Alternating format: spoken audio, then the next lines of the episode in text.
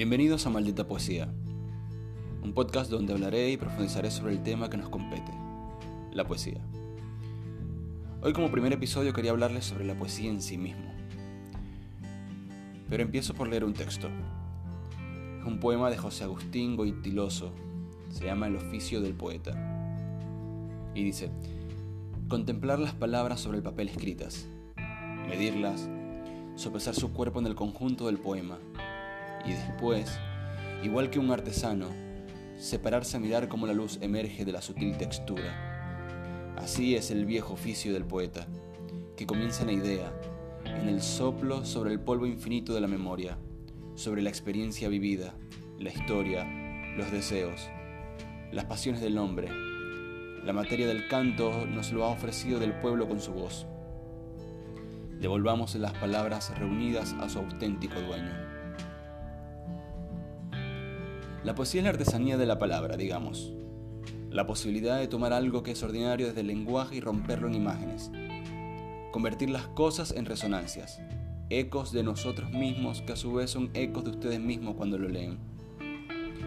La poesía probablemente no ayuda a salvar al mundo ni a cambiar los problemas. La poesía solo sirve para lastimarnos y está bien querer ser lastimados a veces. Escribes poesía, eres un lastimador serial lees poesía, eres un lastimado serial. Y está bien, es hermoso y está bien. El profesor chileno Víctor Beach nos dice que la poesía es la construcción de imágenes a través de la escritura ordinaria. También nos cuenta que la poesía dice tres cosas importantes. Nos dice primero que somos sujetos sujetados, que a diferencia de la filosofía, nuestro sujeto no es independiente, al contrario, está amarrado a múltiples cosas, al amor, al dolor, a características físicas, contexto, sociedad, etc. En segundo lugar, nos habla de la poesía siendo una, criticadora del lenguaje ordinario. Lo increpa, le dice, ¿sabes qué? No sirves, no das abasto. No puedes nombrar todo y las cosas que no puedes nombrar las nombro yo. Si les pregunto, ¿qué sienten por ese amigo? Ustedes me dirán una gran amistad, un gran amor, respeto profundo. Pero si les digo, ¿qué sienten verdaderamente por ese amigo? Entonces viene la poesía y dice, lo quiero hasta el infinito. ¿Quién conoce el infinito? Lo quiero con locura. ¿Cómo es querer con locura? Entonces la poesía nos ayuda a nombrar o a darle motes a las cosas que el lenguaje ordinario no puede. Para resaltar este punto quiero leer otro texto, uno de Nicanor Parra, Cambio de nombre se llama. Y dice, a los amantes de las bellas letras hago llegar mis mejores deseos. Voy a cambiar de nombre algunas cosas. Mi posición es esta. El poeta no cumple su palabra si no cambia los nombres de las cosas. ¿Con qué razón el sol ha de llamarse o seguir llamándose sol? Pido que se llame Misifus, el de las botas de 40 leguas. Mis zapatos parecen ataúdes.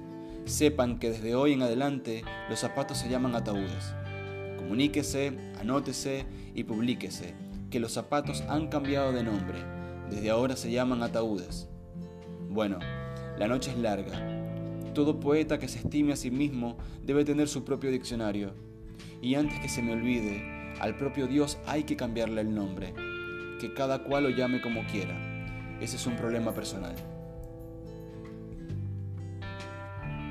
En tercer lugar nos habla del vínculo la poesía. Como sujetos, estamos sujetados al vínculo. Nos vinculamos con alguien, con algo, con, sitios, sentimentalmente, amorosamente, creamos vínculos de trabajo, de amistad, etc. A partir de esta visión, todo parece cobrar mayor sentido, ¿no? Nos lastima sabernos sujetos y vinculados, y el lenguaje que usamos cotidianamente nos limita. Entonces, poesía. Leo un texto ahora de Fernando Pessoa. Se llama Autopsicografía. Y dice, el poeta es un fingidor. Finge tan completamente que hasta finge que es dolor el dolor que en verdad siente. Y en el dolor que han leído, al leer sus lectores vienen, no los dos que él ha tenido, sino solo el que no tienen. Y así en la vida se mete, distrayendo a la razón y gira el tren de juguete que se llama corazón. a partir de los tres puntos que recién dijimos o comentamos, podríamos tomar algún poema y analizarlo, por ejemplo. Ese poema que estás leyendo ahora, ¿a qué está sujeto el poeta? ¿A qué está vinculado? Y además, ¿qué dijo el poeta que el lenguaje ordinario no pudo? Espero que lo hayan disfrutado. Pido que lo compartan y que me sigan en, mi Instagram arroba Gabo Hasta el próximo episodio.